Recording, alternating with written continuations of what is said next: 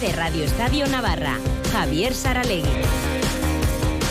Buenas noches, fútbol regional los martes. Hoy nos centramos en el equipo de división de honor juvenil del Club Atlético Sasuna, que entrena Miguel Flaño para analizar con él la temporada y el proyecto. Hola Miguel Flaño, buenas noches. ¿Qué tal? Buenas noches. Buenas noches. Va muy bien la temporada para, para el equipo que entrenas, ¿no? Sí, sí, va muy bien. Eh, estamos muy contentos, sí. Eh, la temporada está siendo, pues eso, muy buena. Es verdad que, bueno, que en el fútbol eh, está siendo, siempre tienes que mirar el siguiente partido y, bueno, y el día a día, no vale más que el presente.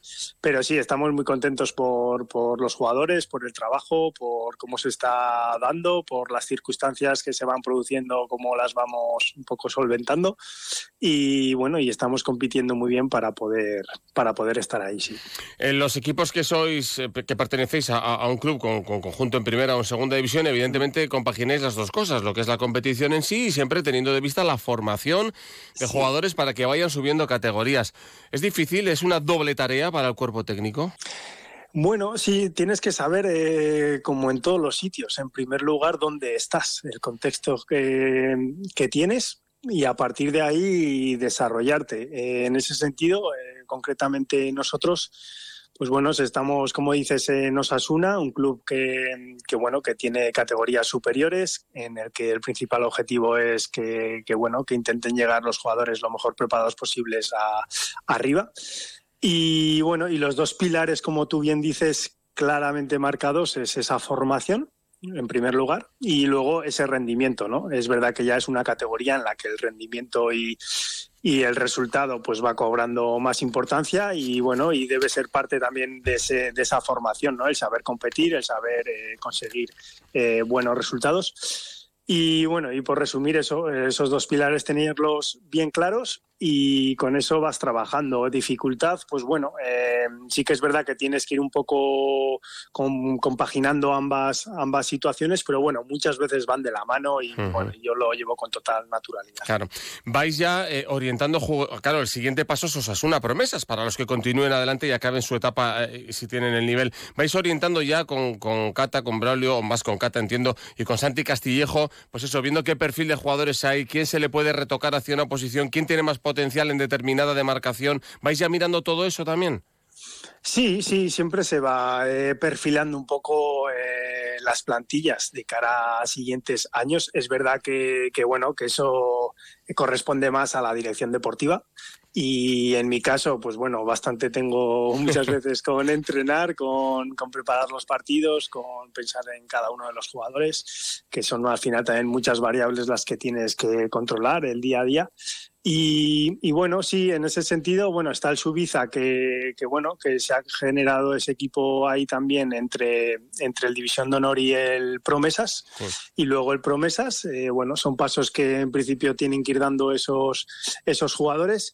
Y bueno, y sí que vamos, eh, pues también hablando entre nosotros, aunque la decisión y la y como digo la función corresponda a la dirección deportiva, pues sí que vamos, eh, bueno, hablando de esos, de esas plantillas, de esos jugadores que pueden que pueden ir eh, creciendo.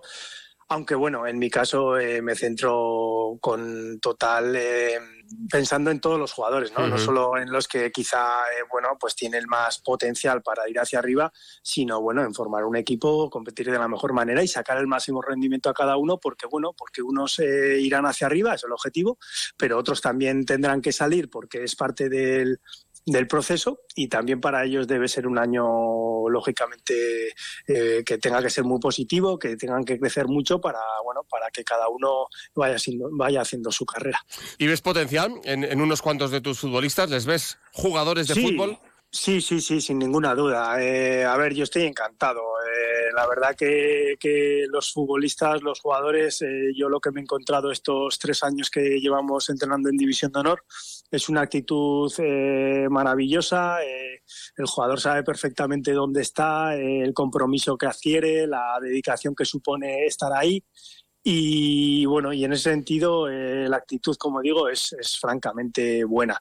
sí que se van viendo y ahí sí, sí vemos muchos jugadores que tienen ese potencial como para poder estar ahí eh, peleando con los mejores. Pero bueno, eh, nosotros somos acompañantes, intentamos que bueno que, crezcan en la mayoría de las de las cosas que uno debe controlar para llegar arriba, pero al final son ellos eh, los que los máximos responsables de su de su evolución.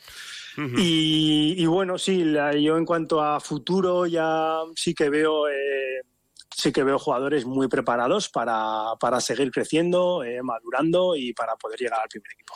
A su vez ya algunos de esos nombres empiezan a sonar, el aficionado los empieza a escuchar, tienen que ir asumiendo también que, que, hay unas expectativas sobre ellos. En ese sentido tienes, bueno, precisamente dos delanteros, fíjate tú, Anay Morales y, y Asier Bonel, también está su hermano Aymar. No son, no son gemelos como los Flaños, los, los Bonel, pero sí son hermanos como los García Lugea, ¿eh? como Unai y Manol, que, que, están ahí. Eh. Sobre ellos ya, ya empieza el aficionado a, a saber, a intuir quiénes son, ¿no? Sí, sí, eh, sí, en este caso en concreto sí son dos chicos eh, ejemplares, eh, no solo por lo que, bueno, pues por lo que puramente deportivo, futbolístico, que evidentemente tienen cosas muy buenas, sino porque, bueno, em, son dos chicos que, desde, desde jóvenes pues han tenido esa, han destacado eh, en, ese, en ese sentido.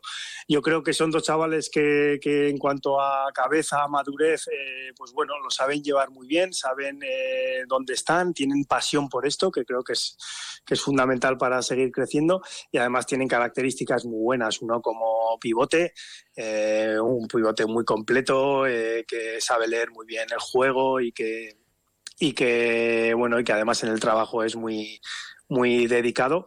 Y luego Asier que bueno que desde muy joven pues ha estado destacando ha hecho muchos goles y también es un chico que bueno que da gusto entrenar porque tienen esa ese hambre por, por seguir mejorando cada día.